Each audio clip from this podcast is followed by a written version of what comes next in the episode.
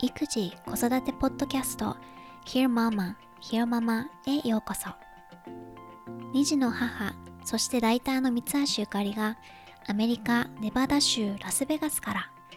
海外の育児・子育てにまつわる情報をお伝えする本音を大事にしたポッドキャストです。こんにちは。皆さんいかがお過ごしでしょうか？東京はもう寒い日もあるみたいだけれどこの前ラスベガスも2日間だけすごく寒くて、まあ、個人的にはダウンジャケットが必要な寒さ。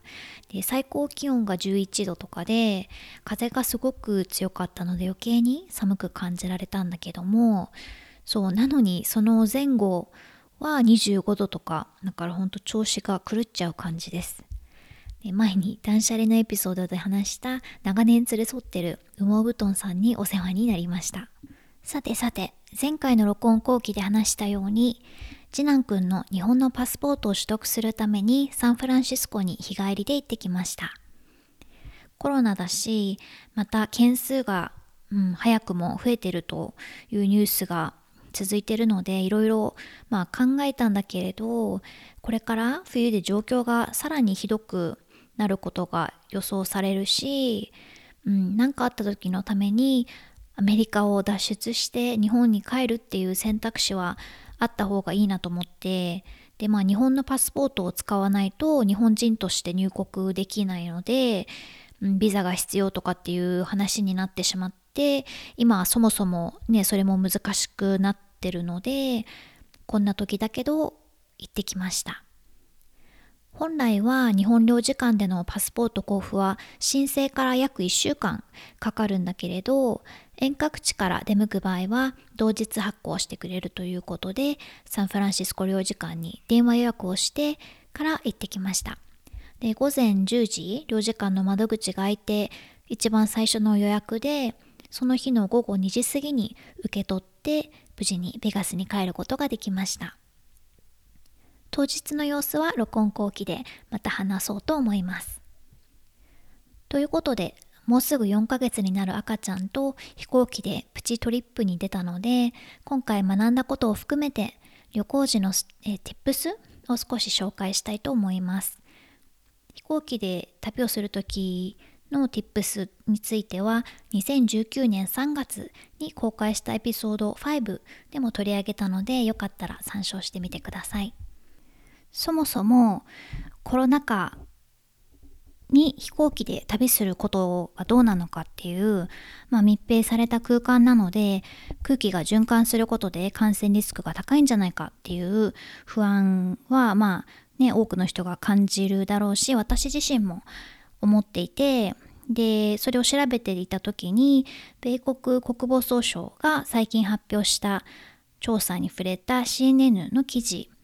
がありました。で結論から言うと機内で空気感染する可能性は低くて心配ないと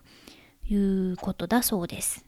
ダミーを使って実験したところウイルスに感染しているマスクをつけた人が咳をした場合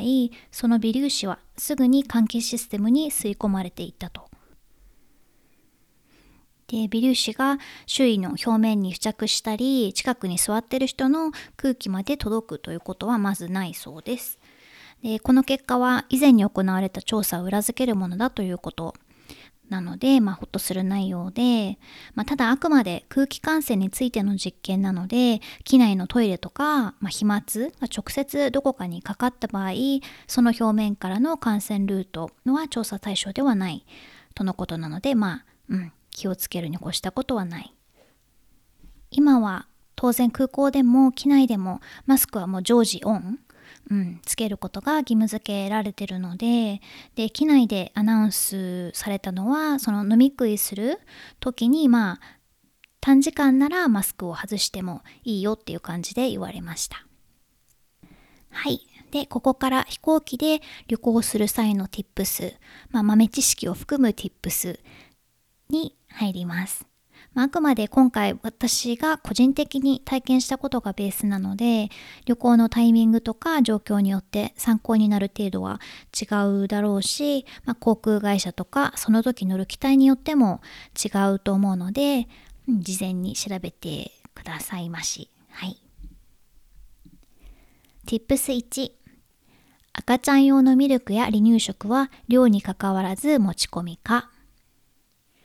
セキュリティチェックのところで、まあ、本来水とか液体は取り押さえられてしまうけれど赤ちゃん用のミルクとか離乳食は例外です。まあ、もちろん箱いっぱいにとかは無理だろうけど赤ちゃん用なら本来の 100ml 以下、まあ、入れ物あたりアイテムあたり 100ml 以下という基準を超えても大丈夫です。ただそのセキュリティチェックのベルトコンベヤーに乗せる前に担当の人に言って、うん、そうするとその人が、まあ、直接確認してくれると。で今回はデイトリップだしうちは看護なので万が一のためにあの Ready to Feed っていう液体状の粉ミルクを2本だけ持って行ったんだけどそれは今回はバッグに入れたままで何も言われませんでした。うんまあ、コロナでやたらに触らない方がいいっていうルールがあるからかな。Tips2 機内のソーシャルディスタンスの状況は、えー、行き帰りともあまりなかったです。うん、廊下を挟んだ隣の席にも前席にもあと、うん、後ろにも人が座ってました。で空いてるなら乗客を2列ごとに座らせるとかってできそうなものだけど今は機内を普段より、ね、念入りに消毒とかして時間がかかるし乗客がまとまって座ってる方がやりやすいのかな？今回調べてみたら機内でのソーシャルディスタンスは真ん中の席を空けて人を座らせるっていう形を取るみたい。つまり3人掛けの席がある場合真ん中が空席になる。で今回私たちが乗ったフライトはどちらも飛行機が小さくて1人掛けか2人掛けの席しかなかったので、うん。まあ、あくまで横並びのソーシャルディスタンスで前後の席は関係ないみたいです。The Point Sky っていうポイントを使って得する Tips を紹介してるサイトにたどり着いたんだけどそのサイトによると真ん中を空けるソーシャルディスタンスをやってない航空会社はえっと、メジャーなところだとアメリカン航空、ジェットブルー、あとユナイテッド。うん。で、逆にデルタ、ハワイアン、サウスウェストはソーシャルディスタンスをやっていて、ただサウスウェストは12月1日までの、うん、方針なので、それ以降は真ん中席を開けるってことはもうしなくなるみたいです。でちなみにアメリカン航空が機内のソーシャルディスタンスをやめて満席が可能な状態にするって発表したのはちょうどニュースで読んだので覚えてるんだけど今年の7月頭のことで、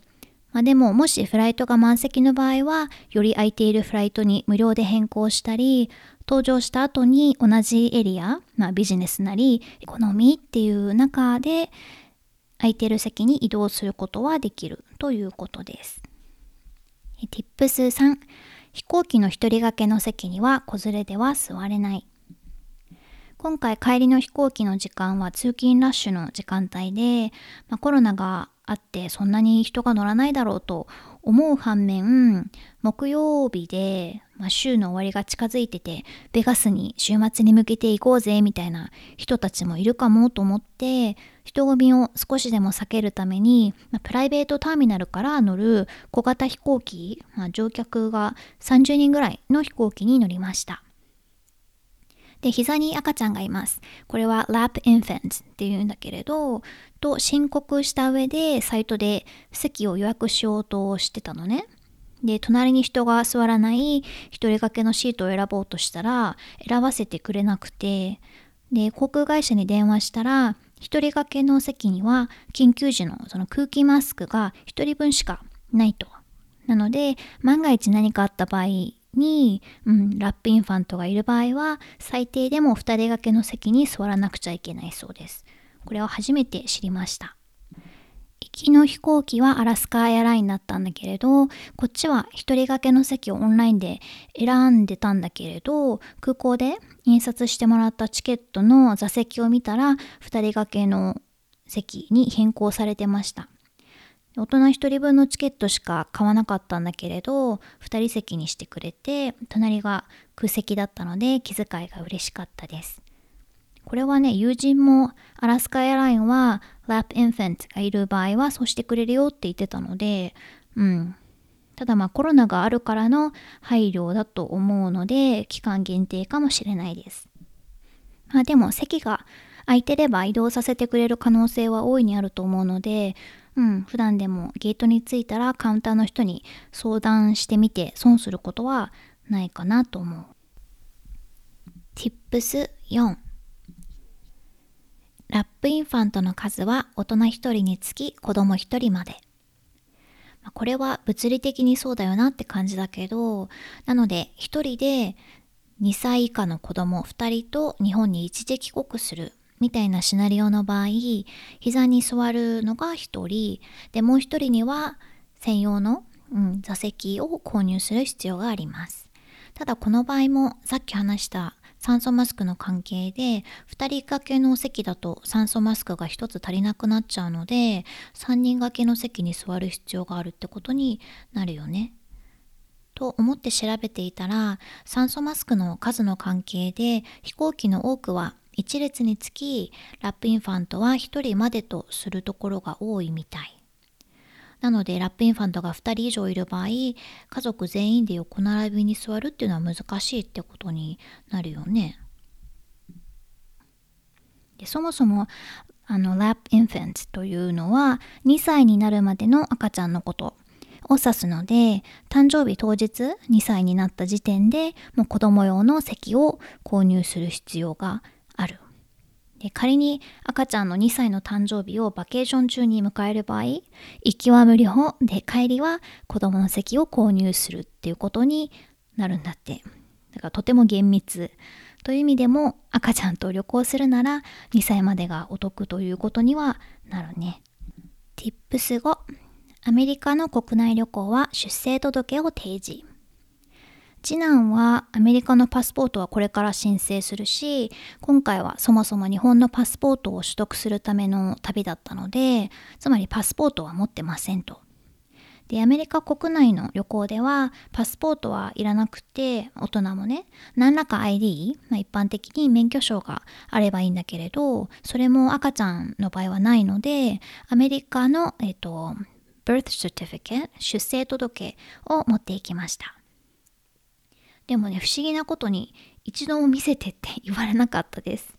これがね、多分国際便だったら ID 見せてって言われる、うん、絶対言われると思うんだけども、ま、これは配偶者に言わずに子供を国外に連れ出しちゃうみたいなケースがあるかららしいんだけど、うん、ということで次男くんの ID を見せることは、まあ、今回に限ってはなかったです。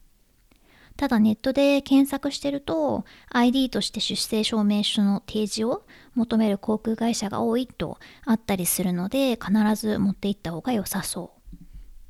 う。あとそもそも赤ちゃんが飛行機に乗れるのは生後14日目以降なんだそうなんだけど、まあ、この時点ではね予防接種とかを受けられてないのでやっぱり3ヶ月とかになって最初の予防接種群を受けた後がいいとありました。で私の場合はちょうど免許をカリフォルニア州からネバダ州に書き換えているところで手元に手元に免許証がなかったのでグリーンカードを ID の代わりに見せました。Tips 6隣の席が空席だった場合にはカーシートもあり。そう隣の席が空いてる場合カーシートを持ち込むことができるってこれ初めて知ったんだけれどもまあカーシートも何でもいいんじゃなくて FAA アメリカ連邦航空局が承認したものでないとダメなんだけどでゲートで隣が空席のところがあれば座らせてほしいっていうふうに、まあ、申し出れば混んでなければ OK してくれてその場合赤ちゃんをカーシートに座らせてそれごとえーと、窓際の席限定だけども座席に置くことができるそうです。もし、うん、あの空席頼みでゲートまで持ってってでもそういう席がないってことなら、まあ、カーシートはゲートで無料でチェックインすることができるので問題ないし同様に空港の中でストローラーで移動したい場合はゲートでこれもまたチェックインしてで着いた先ですぐにまた出してくれるので、うん、着いた先の空港でもストローラーで移動することができます。Tips7 おむつ替えができるトイレを確認する今回はフライトが1時間強と短かったので、うん、できれば機内のトイレは使いたくないなと思ってて次男くんのおむつ替えは空港で飛行機に乗る前にやってしまいました。でも長いフライトの場合はどのトイレにおむつ替え台があるのかを把握しておいた方がいいって全てのトイレにあるわけじゃないので。Tips8 離陸時に授乳する。飛行機が離陸する時と着陸する時は気圧が変わるのでこれ英語だと pop your ears って言うんだけどもこう唾を飲むでしょ？であれを、赤ちゃんは自分ではできないので授乳してあげる、まあ、またはミルクを飲ませてあげることでその飲み込む行為で勝手にそれができるので、うん、離陸時着陸時には授乳するのが一般的に勧められてます。で今回は着陸時にはしなかったけどもこれは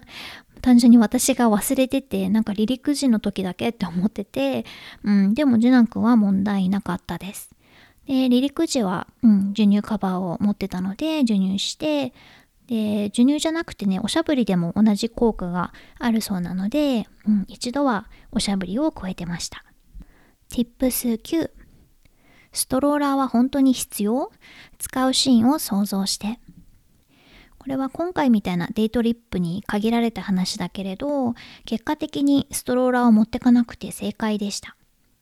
最初はね、大人一人だし、荷物あるし、ないと無理でしょうって思ってたんだけれど、まあ、旦那氏と相談して、よくよく考えてみたら、ストローラーを使うのって空港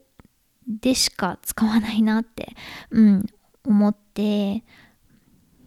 なのでストローラを、まあ、持っていくかを迷った場合いつ使うのかっていう具体的なシーンを、うん、思い浮かべると良いかも。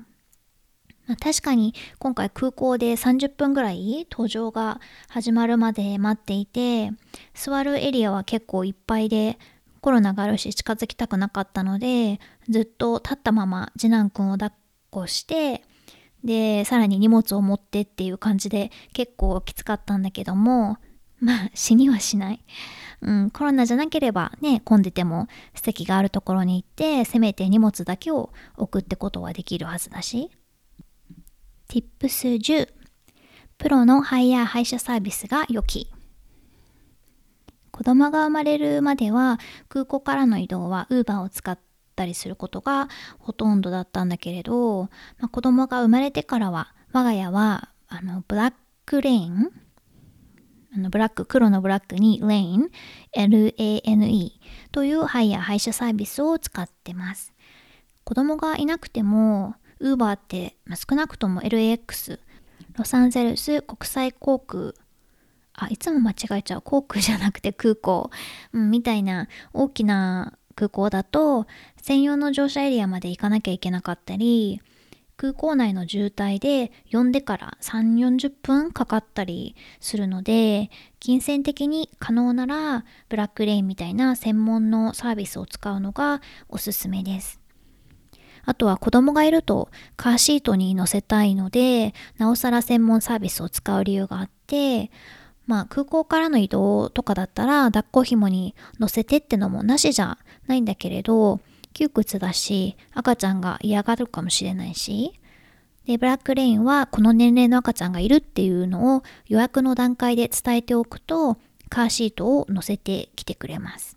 でインターナショナルなサービスなので東京でも使えるし前にヨーロッパでも使ったしもちろん北米の各地でも使えます。運転手さんがプロなので運転も安心できるし Uber なんかに比べて当たり前だけどちゃんとした綺麗な車で迎えに来てくれます。でバゲッジクレームのところまで迎えに来てくれるので今回も荷物があったので助かったしあと飛行機の到着時間が前後してもそれを確認した上で待っててくれるので、うん、早く到着した場合は早く来てくれてるのね。そう。で待たせることになった場合も最長1時間は無料で待ってくれるのでありがたいです。でお値段は、うん、一番安い乗車で今回の場合116ドルでサンフランシスコから空港まではちょうど渋滞が始まる頃だったのもあって160ドルぐらいなのでまあ高いんだけども確かなサービスっていう安心感があるので、うん、ここぞという時はとってもおすすめです。ということで今回のトンボ帰りのトリップデータ豆知識 &tips をお届けしました。録音後期。サンフランシスコへのトンボ帰りから1週間ほど経って、うん、今回のエピソードを録音してるんだけれどなんかそんなことあったっけっていうぐらいにすでに昔のことに感じます。無事に次男くんのパスポートを手に帰ってきた時は達成感でやったぞってなってたんだけどねそうであのアンクンディショナルパレンティングを紹介したエピソード49かな？の冒頭で飛行機に乗ったらいい子だったねって褒められたっていうエピソードがあったと思うんだけれど今回帰りの飛行機で同じことを言われました。乗った時からフレンドリーな感じの、まあ、年配の男性がいて飛行機が着陸した時に「Good baby」って言われてあ来たって思ったんだけどでもその後に「Good baby as happy as he can be」この上なく幸せみたいな感じに言ってくれたから unconditional parenting のただおとなしかったいい子だったっていうだけではなかったんだけどあやっぱり言われるんだなと思って。さて当日はね朝4時半に一日が始まりました。で気合い入れて 前夜は夜の9時にはベッドに入ったんだけれど本当遠足の前の晩みたいに全然眠れなくて結局11時ぐらいにやっと寝ついたんだけど眠りは浅く何度も起きてって感じだったので寝たのは多分3時間ぐらいかな。で主役の次男くんはというと普段は5時とか5時半ぐらいまで朝寝てくれるんだけどこの日は4時半起き。うんでもねこれが、うん、結果的に構想してちょうど飛行機の離陸時間とその授乳のタイミングがかぶったので、うん、ありがとうって感じでした。でサンフランシスコ領事館での予約は午前10時で SFO サンフランシスコ国際空港に着いたのが予定より30分早くてさっき話したブラックレインのお迎えの人はちゃんと来ててくれてたので領事館に早く着いちゃうなってことで行き先をホテルに変えて先にチェックインしました。朝のそんな早くにチェックインできるのって私も最初思ったんだけども事前にまあ伝えておいたのね。そう早くにチェックインしたいんだっていうことを。で通常はアーリーチェックインに50ドル別途料金がかかるらしいんだけれど今回はまあ赤ちゃんがいるからなのか、うんと、なしでいいよと言ってもらいました。領事館の手続きはスムーズ。1点だけあの在留届をまだ転出していなくてカリフォルニアからネバダに。でこれはすっかり忘れてたので、まあ、でもそれも指摘してもらったのでその場で提出して午前10時のアポで午後の2時以降にパスポートは取りに来てくださいと言われました。で取りに行った時は交付の列だっていうのもあってて他の人待ってたんだけどもあっという間に呼んでもらえたので、うん、よかったです。で思いつかなきゃいいのにサンフランシスコに行くってなった時にあそういえばジャパンタウンがあるなと思い出してしまったのね。で日本のスーパーがあるってことは長男の日本のお菓子が買えるなってもうそう最近品品切れになっちゃったので。でロサンゼルスでよく行ってたニジアっていうスーパーがジャパンタウンにあるのでパスポートができるのを待ってる間に次男くんとサクッと行ってきましたで、目の前に紀ノ国屋もあったから、お土産にパンの絵本といちごちゃんっていう絵本を買って、で、これは今も毎日読んでるのでいいお土産だったなと、我ながら。本当本って高くて輸入プライスになってしまうので、3冊で50ドルとかだったかな。お昼ご飯は日本食のお店とかクレープ屋さんとかあって美味しそうだったけどももう荷物が増えすぎてたし抱っこひもそろそろ外したいなと思って諦めて虹屋で鮭のおにぎりと大好きなカプリコカプリコの頭を買って帰りましたで今回奇遇にも朝の SFO からホテルまでの運転手さんと帰りにホテルから空港まで送ってくれた運転手さんが同じ人だったのね。でヨルダン出身のアダん？アブダラさんか、で、まあ、おじさんからおじいさんになりかけくらいの 年齢の人だったんだけど、まあ、結構話す人ででマスクもしてるし前席と後部席の間にビニールのカーテンみたいなのもあったのでまあそこまで気にならなかったけど、うん、たまにもう少し運転に集中してくれてもいいよってことがあって、うん、これはブラックレーンを何度も使ってるけれども初めて。大体ね静かな人が多い気がします。で朝下ろしてくれた時にレビュー残してねっておじさんに言われて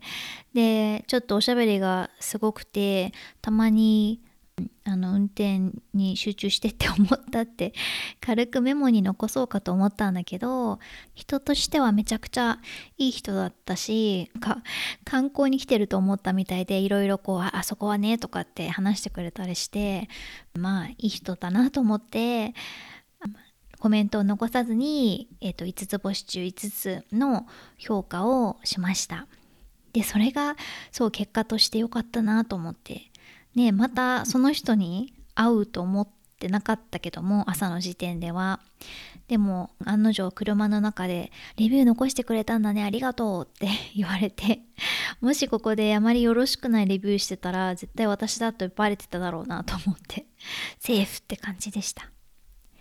でおじさんにおじさんというか名前で言おうか。えっ、とアブダラさん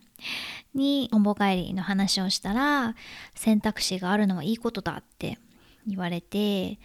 で彼自身もそれで救われたっていう話をしてくれたんだけど1979年に初めてアメリカに来てまだティーネイジャーだったのかな。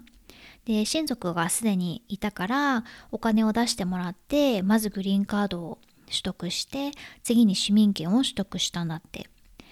お金を出してもらってって言ってもまあ当時は25ドルとか市民権で65ドルとかって言ってたかな。プロセスもすごく簡単で、まあ、あっという間に市民権が取れたと。でもこのおかげで、まあ、祖国で戦争があった時にアメリカに脱出するっていう選択肢があったから子供のために選択肢を増やしてあげるのは親としてすごくいいことだって力説してくれて、うん、そうウーバーもそうだけど年配の運転手さんにあたるとこういう昔話とか移民ストーリーとか聞かせてくれるので結構好き。ラスベガスに来てからはウーバーは1回だけ DMV 免許更新する時に行っただけなんだけどもロサンゼルスの時は若い運転手さんとかも、まあ、自分はアクターだとかって最近こんなオーディションを受けたみたいな話だったりあの起業家で、まあ、傍らでウーバーの運転手してるみたいな人はスタートアップやってて出資者を募ってるんだみたいな話であの名刺を渡されたりとか本当になんか一期一会の出会いがあるから旅っていいなと思います。アブダラさんが次男くんのことをヤングメンって呼んでてなんか呼び方としてスイなんていうのかなうんあったかい気持ちにさせてくれたというか、まあ、ヤングヤングマンっていうのはヤングマンってそうだ曲があるかあの若き少年って感じまだ赤ちゃんなのにヤングメンってなんか 言ってて、うん、ちょっと笑っちゃいました。ということで、まあ、行くまではもう大丈夫かなできるかなってすごく心配してて、まあ、特に外で授乳しなきゃいけないっていうのが、まあ、これは私よろしくないけどというのはそのママたちがもっとやっぱり授乳を好きな場所で必要な時にできるようにするにはまあそれ本当にママたちがもっと授乳を外でしていくしかなくってそうなんだけど多分私外で授乳したのって、まあ、ロサンゼルスにいた時は公園とかちょっとしたアウトドアモール的なところで授乳カバーを使ってっていうのをやったことあるけどできれば家で授乳しようっていう感じでやってたのでで外で授乳する話をしてて日本に一時帰国これは長男くんが6ヶ月ぐらいの時だねに一時帰国した時に地元の丸いとか、うん、駅ビルとかにもちゃんと授乳室があったり赤ちゃん用の体重計があったりそれこそ離乳食を食べさせるスペースがあったりっていうのですごく感動したのを覚えてる。結局長男くんは外のこうねうるさい音とか他の赤ちゃんの泣き声とか、まあ、普段そういう環境で授乳することに慣れてなかったのもあって外で飲まなくなっちゃったので結局家で飲むっていう風にしてたけどもこっちはね本当に授乳スペースがないのね。ノードストロームみたいなモールも例えば私が前にロスで住んでたまあ本当歩いて行ける15分ぐらいのところにノードストロームがあってそこもトイレは広いしこう入ってすぐのところにソファーが置いてあるちょっとこう待ってる時間を過ごせるような場所がほんのちょこっとだけあったけども全然授乳室っていうような専用のスペースはなくてこっちでちゃんと常設されてるのは IKEA ぐらいじゃないかな。うん、そうでそれの関連でその課題を解決するためにママバっていう搾乳ポット、まあ、搾乳もするスペースがないから多分搾乳しなきゃいけない女性の多くはトイレみたいなスペースで搾乳するしかなくてその課題を解決するために搾乳ポットなので1人だけが入れるまあなんだろう証明写真のこうちっちゃいブースみたいなのと同じようなものをでちゃんと電源でチャージできるとかあの搾乳機を、うん、コンセントに挿して使えるようになってるスペースを空港とか、まあ、モールとかにあの設置してるっていうようなスタートアップを前に取材したことがありました。話がそれてしまいましたが無事に次男くんの日本のパスポートを取得することができたので頑張った甲斐がありました。さすがにラスベガスに帰ってきて車で旦那さんと長男が迎えに来てくれてるのを見た時はほっとしたけど次男くんもお疲れ様でした。今回も Hear Mama を聞いてくださってどうもありがとうございました。ではまた次回お話ししましょう。